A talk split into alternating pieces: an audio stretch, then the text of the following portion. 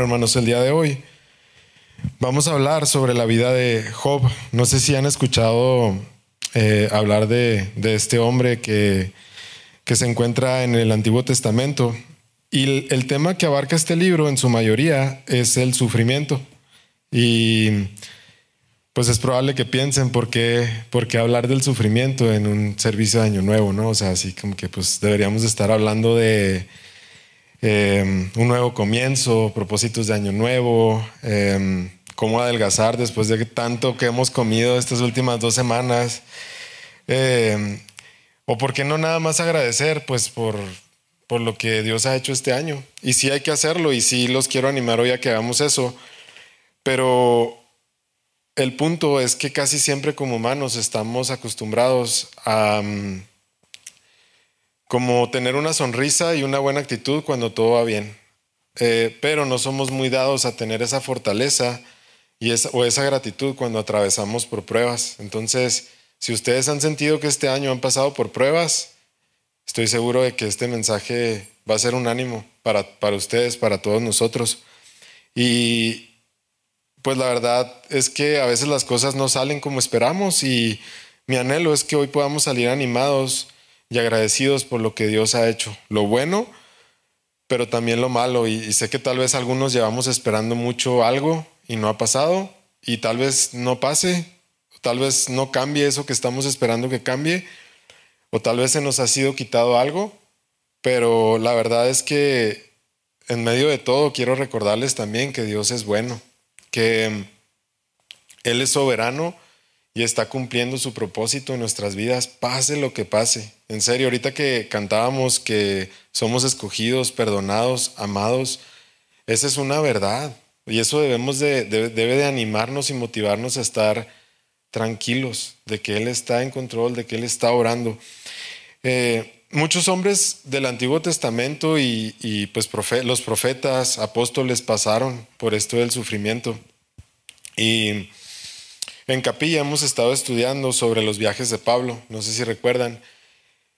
A mí me sorprende mucho la actitud que tenía Pablo ante tanta oposición, o sea, parecía que todo estaba en su contra y aún así él podía escribir, estén llenos de alegría.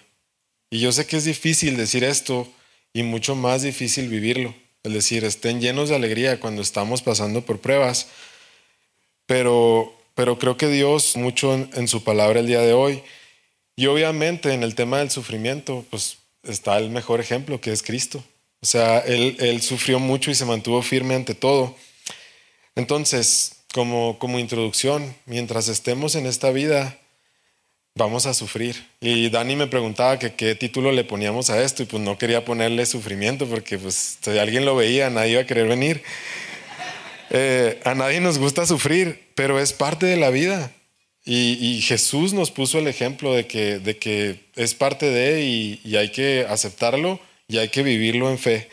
Eh, antes de hablar de la vida de Job, quiero aclarar algo y vamos a leer primera de Pedro 2, del 19 al 21. Dice, pues Dios se complace cuando ustedes, siendo conscientes de su voluntad, sufren con paciencia cuando reciben un trato injusto. Es obvio que no hay mérito en ser paciente si a uno lo golpean por haber actuado mal.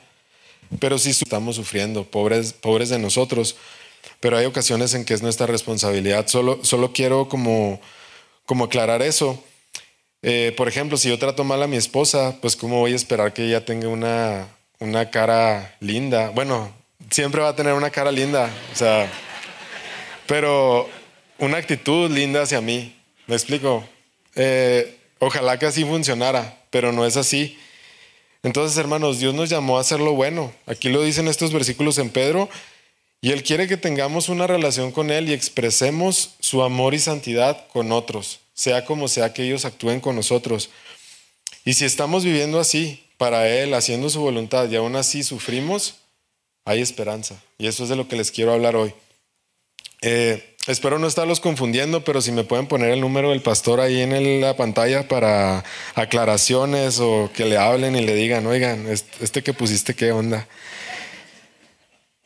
Seguramente ustedes han oído la pregunta o se la han hecho, ¿por qué le pasan cosas malas a la gente buena? Es algo, algo común, se escucha mucho de eso. Y para empezar, no hay gente buena. Eh, todos como humanos tenemos una tendencia hacer el mal que está controlada por el Espíritu Santo en nuestras vidas. Pero Dios sí es bueno. Y Él sí está en control de todo, absolutamente todo. Entonces, Él es soberano. Y, quiero animarlos a confiar en eso, que pase lo que pase, Él sabe. De verdad, se los, se los quiero reiterar esta noche porque es algo que tengo en mi corazón muy fuerte. Y sí es cierto, a veces de la nada todo sale mal. Hasta parece, eh, me ha tocado ver, yo, yo trabajo en un ministerio cristiano y me ha tocado ver que gente que se involucra o que le está echando muchas ganas, de repente le empieza a ir súper mal. Estás teniendo una relación con Dios, queriendo crecer, buscas hacer su voluntad, incluso estás sirviéndolo y de repente viene una enfermedad de, una del de un familiar o tú mismo, una necesidad económica, un problema interpersonal, un choque, se pierde algo, te roban, la muerte de un ser querido. Y puedo seguir con la lista de esas cosas que nos pasan, que nos hacen sufrir. Y es probable que ya se sientan identificados, ¿no? Con algo de lo que acabo de decir.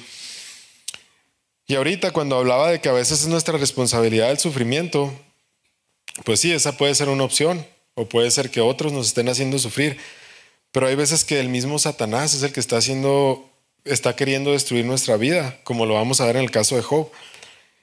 Y, aunque es verdad que hay una lucha espiritual eh, que se está viviendo, también quiero quiero como que animarlos a que no le echemos siempre la culpa al diablo y tampoco se culpen siempre, porque ahorita con esto que les acabo de decir, pueden decir, no, pues es que sí soy bien malo y yo siempre tengo la culpa de todo. No, no, no, o sea, hay diferentes escenarios y por eso he tratado de, dividirlos. Y también hay ocasiones en, en donde Dios simplemente quiere probarnos, porque nos quiere acercar a Él, porque quiere madurar nuestra fe, nuestro carácter y que pongamos nuestros ojos en Él. Pero sí creo que para poder como identificar en qué punto estamos, tenemos que tener una relación con Él, para saber si lo que está pasando es mi responsabilidad o simplemente tengo que responder con paciencia ante alguien más o es un ataque espiritual o Él me está queriendo probar. Entonces necesitamos una relación con Dios y, vamos a ver esto en la vida de Job. Ahora sí, ahora sí voy a hablar de Job. Eh, se dice que Job es uno de los libros más antiguos de la Biblia. Por lo tanto, sabemos que desde que inició la humanidad ha existido este tema del sufrimiento. Y gran parte es, causado por la caída. Al caer el hombre, entró el sufrimiento, entró el pecado y automáticamente entró el sufrimiento, el dolor y todo lo que vivimos a veces nosotros como humanos. Entonces vamos a analizar la vida de Job. Voy a leer Job 1, del 1 al 3. Dice, había un hombre llamado Job que vivía en la tierra de Uz. Era un hombre intachable, de absoluta integridad, que tenía temor de Dios y que se mantenía apartado del mal. Tenía siete hijos y tres hijas. Poseía siete mil ovejas, tres mil camellos, quinientas yuntas de bueyes y quinientas burras. También tenía muchos sirvientes. En realidad, era la persona más rica de toda aquella región. Entonces aquí entra en escena Job, un hombre que vivía rectamente, vivía alejado del mal. Y yo no sé si ustedes han tenido una semana en donde, no sé, se mantienen como, como sin, sin equivocarse, sin caer tanto, pero en serio, se siente algo pleno, el, el, el estar alejados del mal, estar alejados del pecado. Y aparte, Job vivía en abundancia, tenía estabilidad, comodidad, familia. No, yo creo que Job no podía pedir nada más. Job no se preocupaba por la renta, por el dólar, por la gasolina. Son cosas que a mí sí me preocupan, entonces por eso lo puse. En, este punto Job estaba bien en todos los aspectos y es probable que el día de hoy llegamos bien. O sea, no estoy diciendo que todos van a estar sufriendo, puede que hoy todo esté en orden en tu vida. Y si ese es el caso, te animo a que le des las gracias a Dios por eso, porque todo te lo ha dado Él. Em, todo lo que Él nos ha dado este año. O sea, este es un servicio de año nuevo y, es, importante recapitularlo y mencionarlo. Em, Y también es importante que a partir, aparte de agradecer, puedas responder a ese amor en obediencia a Él y vivas para Él.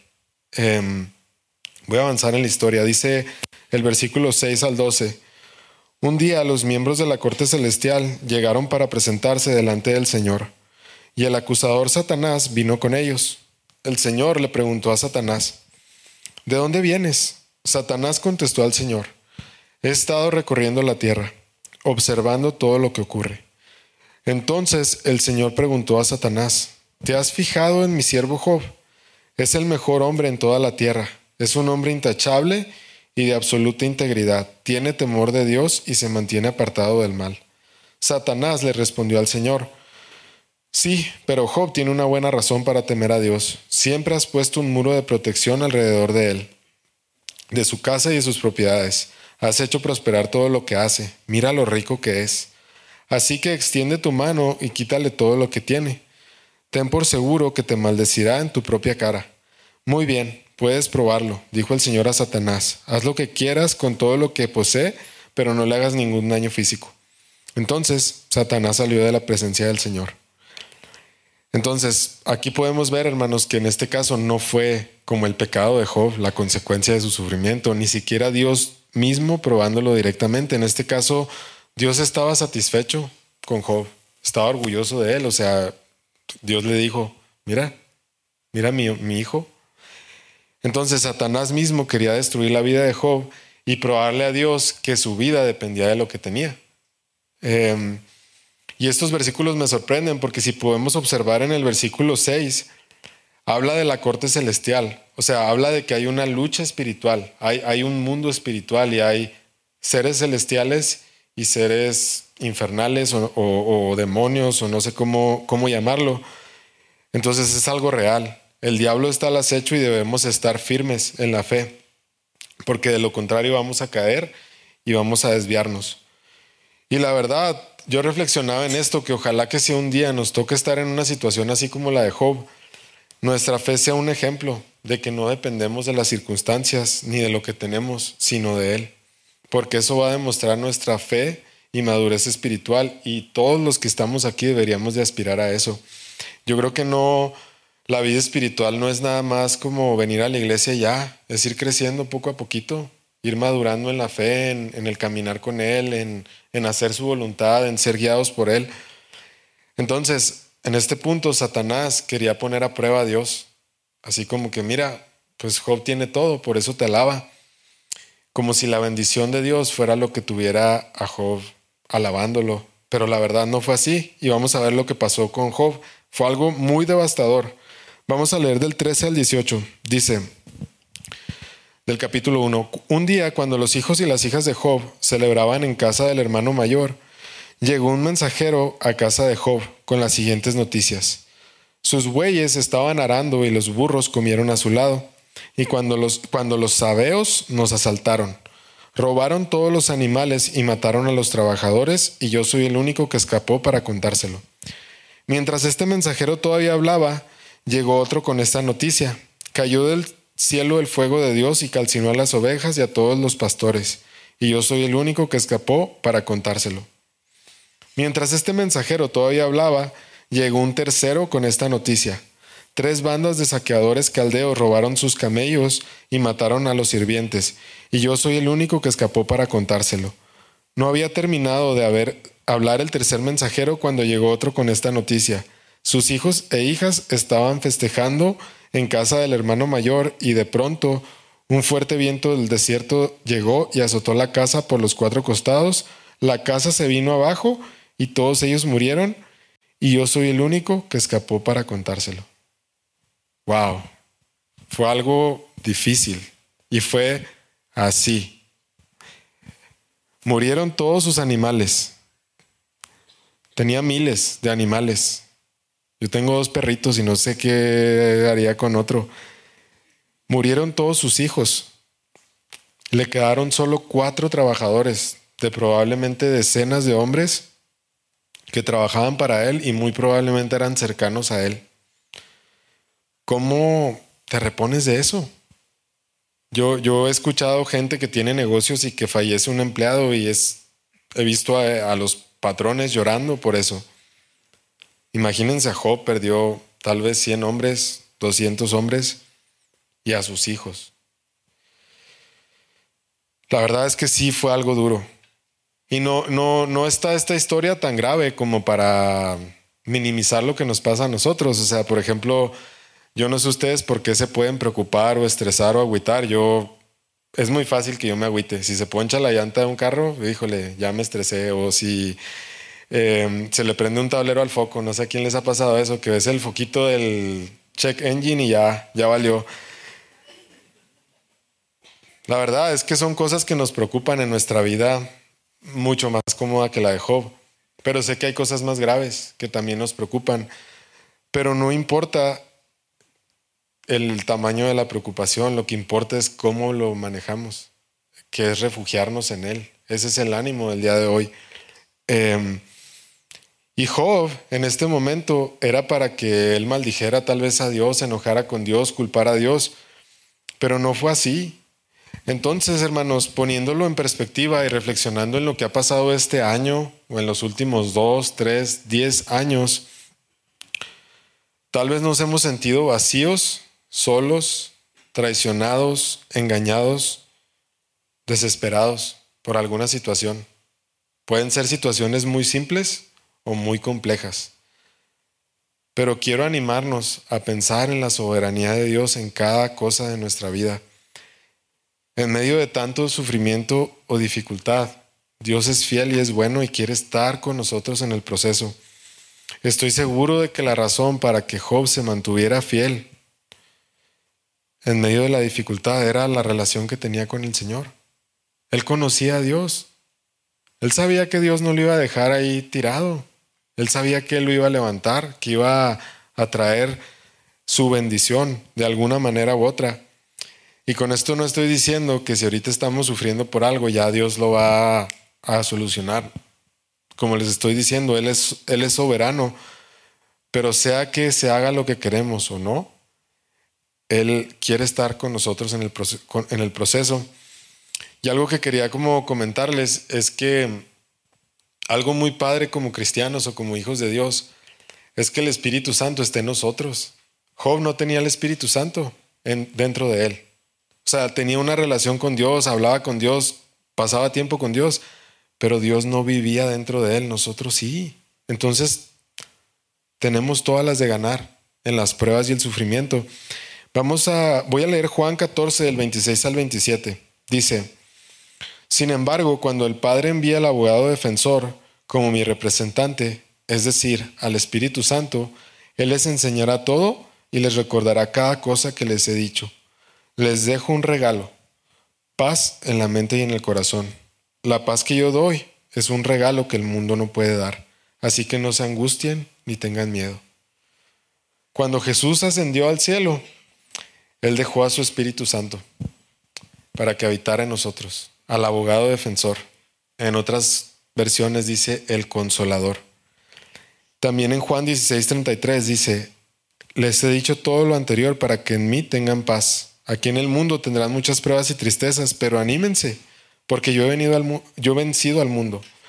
Y esto debe de ser alentador cuando estamos pasando por dificultades, porque Él está con nosotros.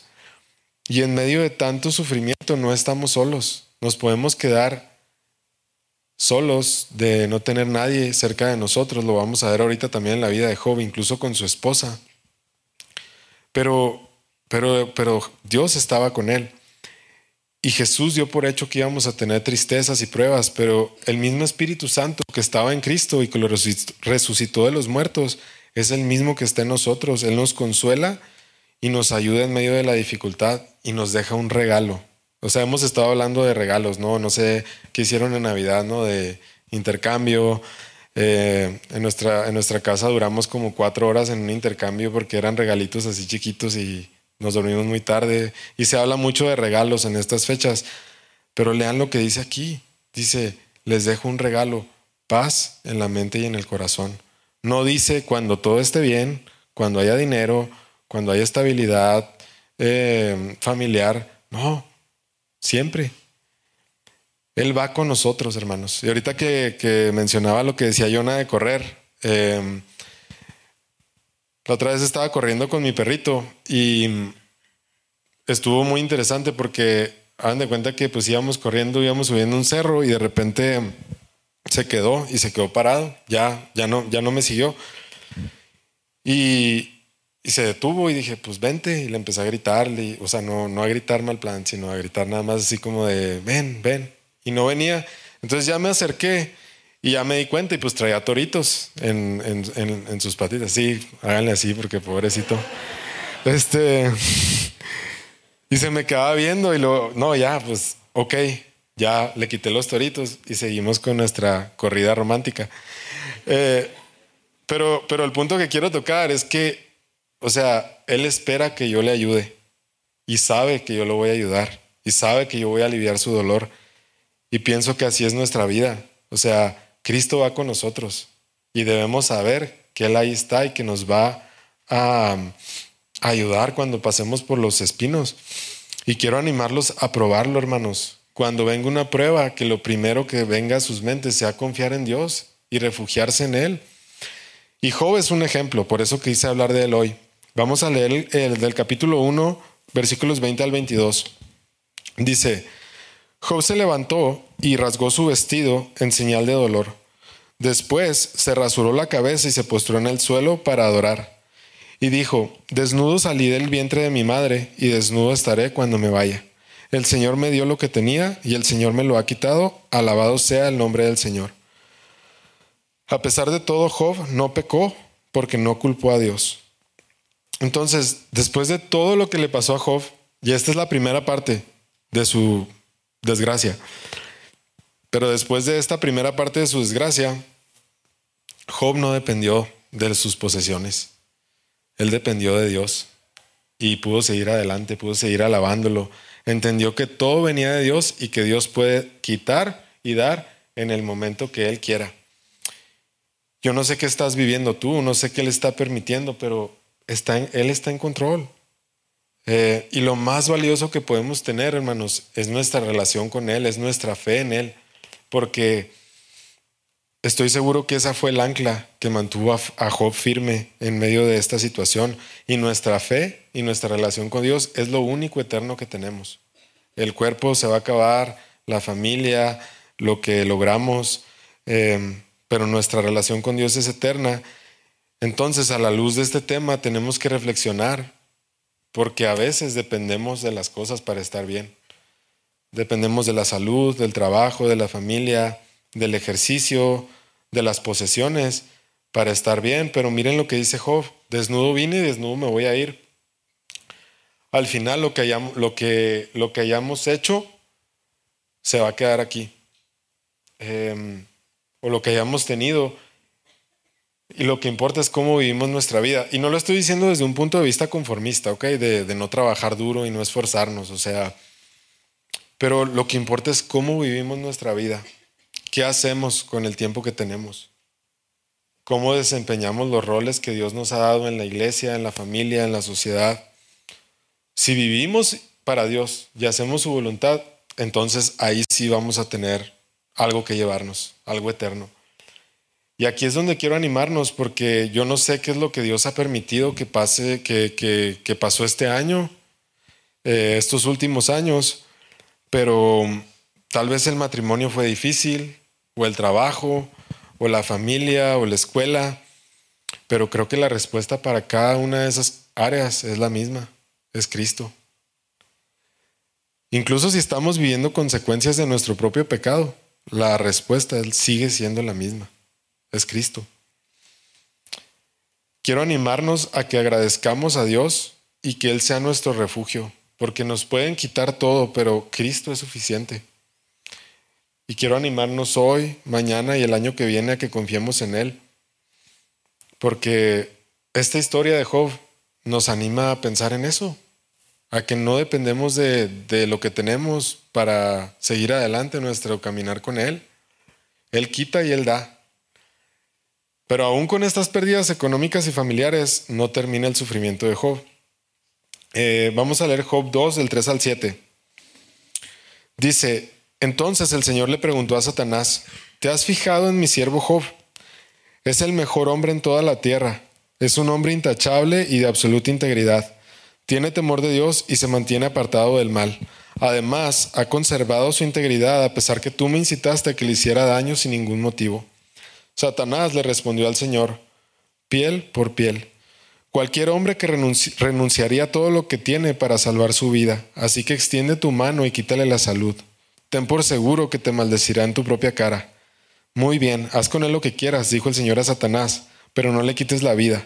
Entonces Satanás salió de la presencia del Señor e hirió a Job con terribles llagas en la piel, desde la cabeza hasta los pies. Esta fue la segunda prueba de Job. Después de las pérdidas económicas, familiares, Job pierde la salud. Entonces, eh, dice, dice, dice la Biblia que tenía llagas de la cabeza a los pies, que tenía un intenso deseo de rascarse. No sé si les ha dado comezón aquí atrás en esta parte que no nos podemos tocar, así que a veces andamos ahí con una puerta o una pared o lo que sea. Imagínense sentir eso en todo el cuerpo por mucho tiempo, por algunos meses. Más adelante indica el libro que, le salieron gusanos de las heridas, em, que se le caía la piel, eh, que se les oscureció la piel y que sus amigos ni siquiera podían reconocerlo.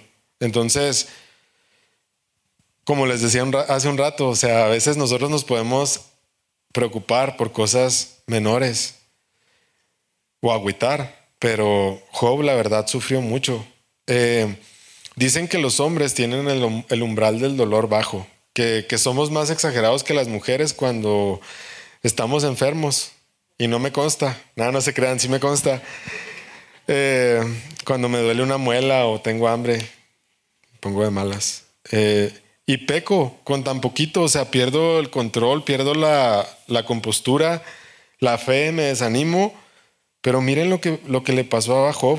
Entonces esta historia nos debe de animar a entregarle a Dios aún los pequeños detalles que nos afligen, porque entonces vamos a poder hacerlo en los detalles graves, porque si en cosas pequeñitas a veces somos tan faltos de fe, ¿qué va a pasar cuando tengamos una prueba que sea imposible, así como lo que vio Job? Y aunado a esta pérdida, también Job pierde el apoyo de su esposa. Vamos a leer en el versículo 8 y 9. Job, sentado entre cenizas, se rascaba con un trozo de teja. Y su esposa le dijo, ¿todavía intentas conservar tu integridad? Maldice a Dios y muérete.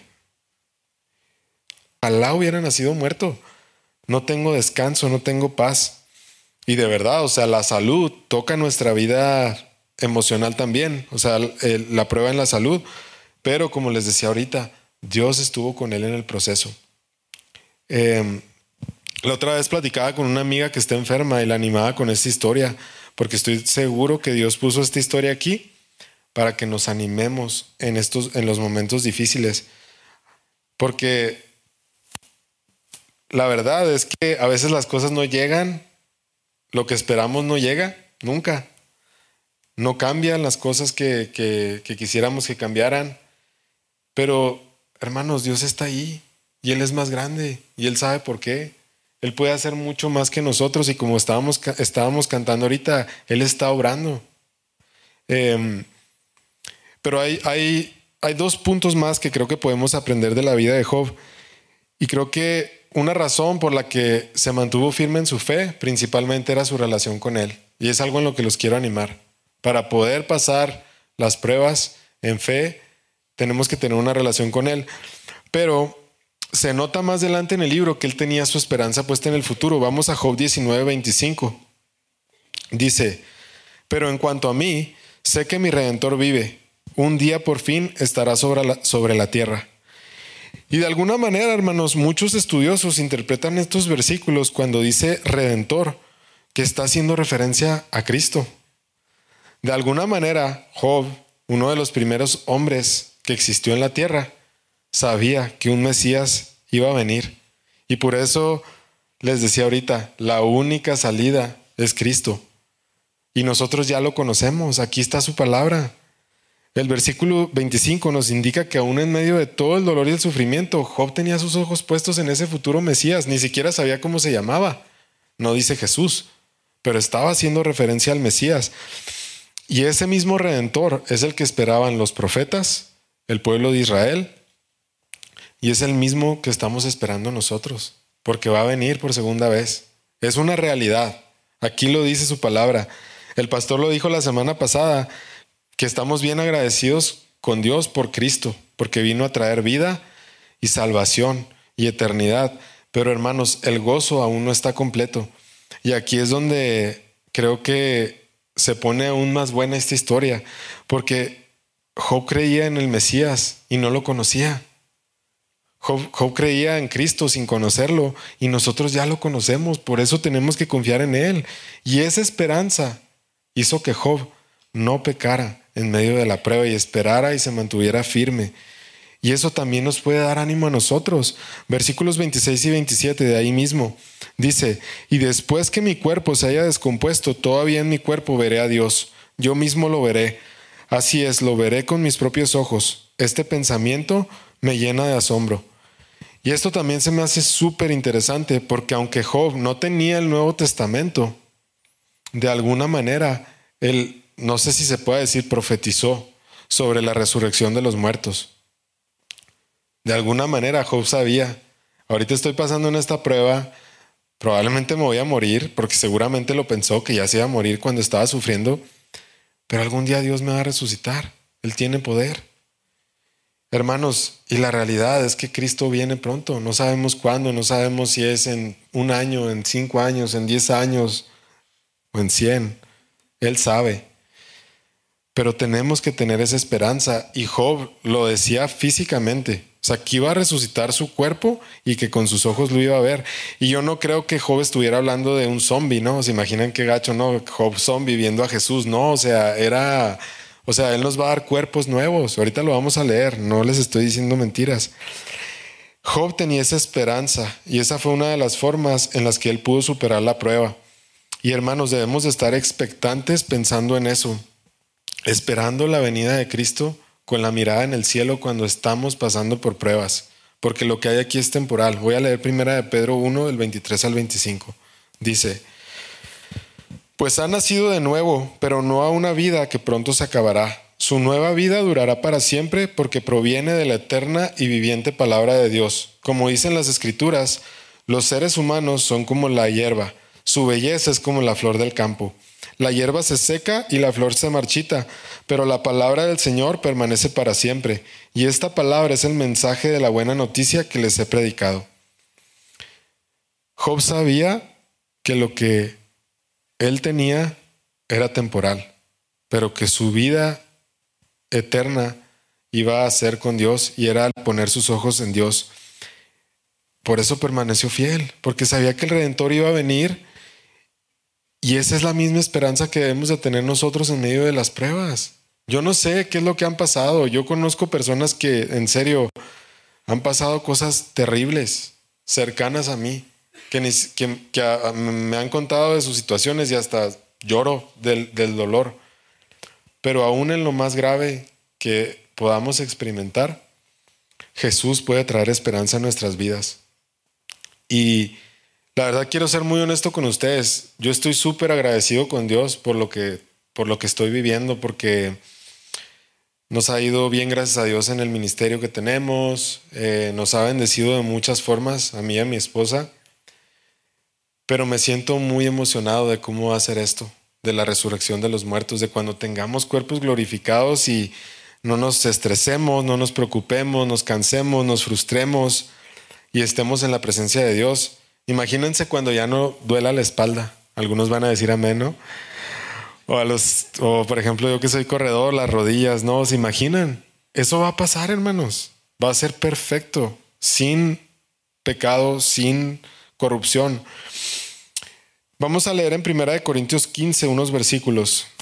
dice el versículo 51, porque, porque Pablo también tenía esa esperanza y quiero, quiero nada más como, como reafirmar el punto de lo que acabo de decir de la esperanza que tenía Job. Pablo también tenía esa esperanza. Vamos a leer en el 51, 1 Corintios 15, dice, pero permítanme revelarles un secreto maravilloso. No todos moriremos, pero todos seremos transformados Sucederá en un instante, en un abrir y cerrar de ojos, cuando se toque la trompeta final. Pues cuando suene la trompeta, los que hayan muerto resucitarán para vivir por siempre.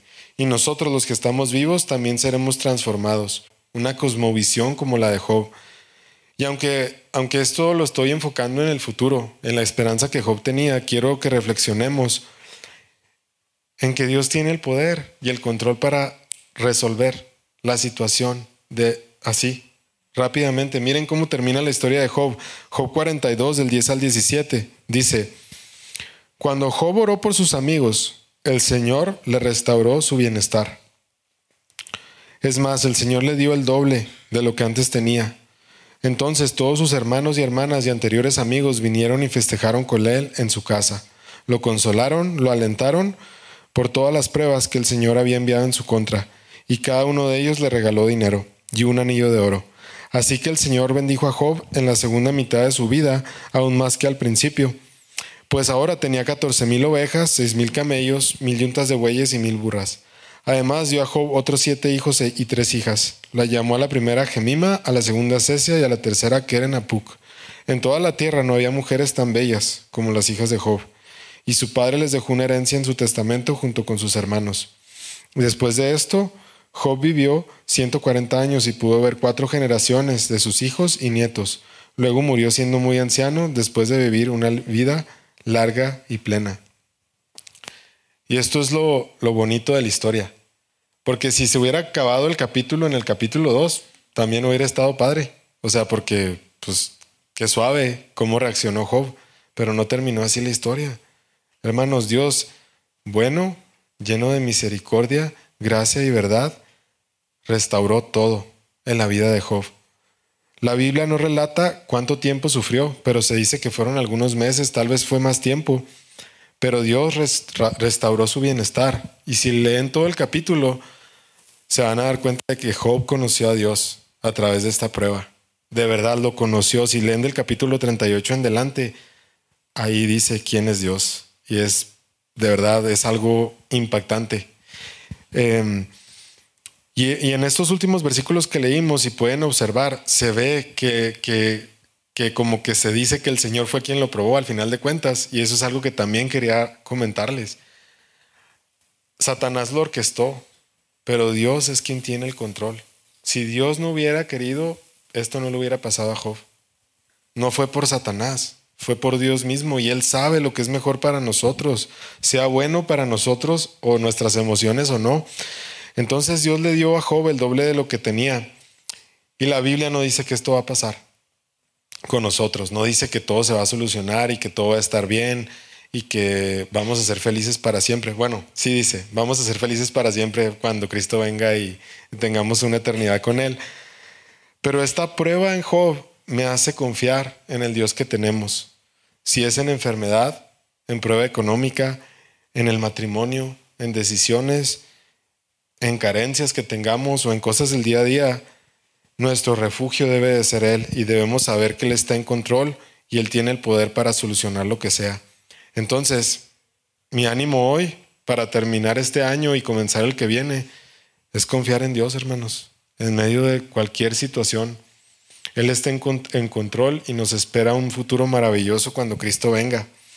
Y aún en medio de cualquier situación que estemos pasando, Él está obrando y Él es Dios.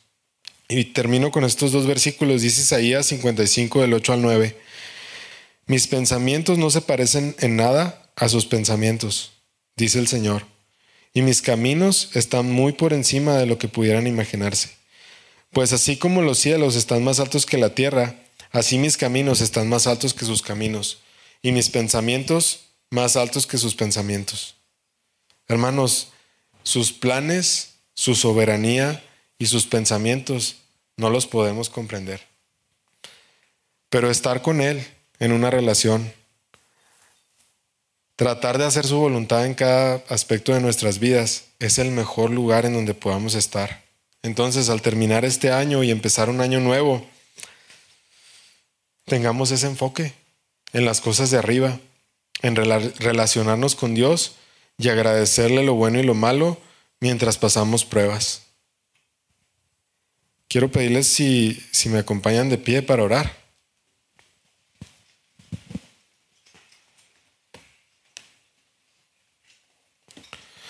Señor, muchas gracias por esta iglesia. Gracias por cada persona que está aquí, que escuchó este mensaje, que escuchó tu palabra. Señor, quiero pedirte, Padre, que si alguien está pasando por una, por una prueba difícil, tú obres, Señor. Yo sé que tú estás consciente de lo que está pasando mi hermano o mi hermana. Sabes lo que estoy pasando yo mismo. Entonces, Dios, queremos entregarte estas cargas.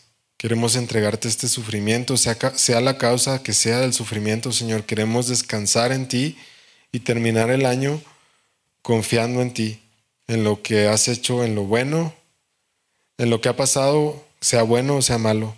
Gracias Dios.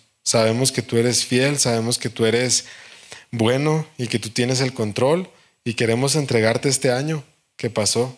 Gracias Señor por lo bueno, gracias por lo malo. Y queremos pedirte que nos ayudes a empezar un año nuevo lleno de ti, de tu Espíritu Santo en nuestras vidas, de tu amor, de tu gracia.